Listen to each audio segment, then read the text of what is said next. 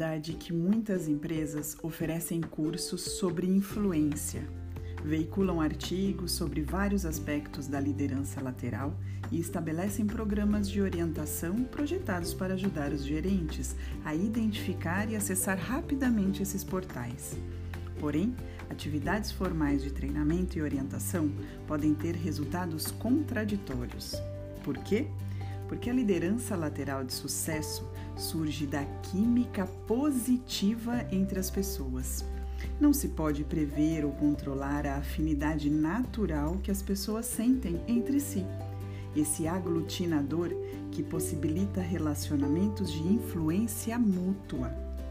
Em vez de fazer as pessoas se combinarem por meio de um programa formal de treinamento e orientação, as empresas logram mais êxito ao criar oportunidades para que as pessoas se integrem e então deixar que elas mesmas formem esse relacionamento de orientação mútua e de redes de contatos. Conferências, seminários, eventos sociais patrocinados pela empresa proporcionam oportunidades para que as pessoas conheçam colegas com os quais jamais teriam a oportunidade de interagir. A química adquire uma importância ainda maior nas equipes virtuais. Nesses grupos de trabalho que se tornam cada vez mais comuns, os membros têm poucas chances de se reunir pessoalmente e fazer, entre aspas, o julgamento instintivo dos seres humanos. Sem esse intercâmbio não verbal, as pessoas não podem desenvolver a confiança mútua que torna a liderança lateral possível. Assim, as pessoas que integram equipes virtuais precisam estar particularmente deliberadas a desenvolver suas redes de contatos.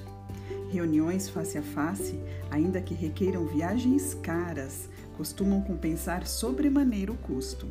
Almoços, cafés e outras reuniões sociais informais podem sedimentar ainda mais os relacionamentos profissionais. Com as mudanças em curso na paisagem empresarial, as empresas precisarão de gerentes que possam exercer a liderança lateral com habilidade e confiança cada vez maior. Mas, tendo em vista que muitas empresas ainda não investem explicitamente no cultivo desse talento entre suas forças de trabalho, conviria que os próprios indivíduos tomem a iniciativa. Esse texto é de Laura Keller Johnson.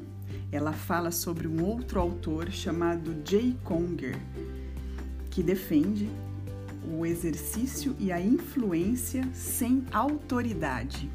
Esse trechinho, que é um pouquinho mais de uma página, próximo lá da página 51, está numa série de gestão orientada para resultados, uma coleção da Harvard Business School.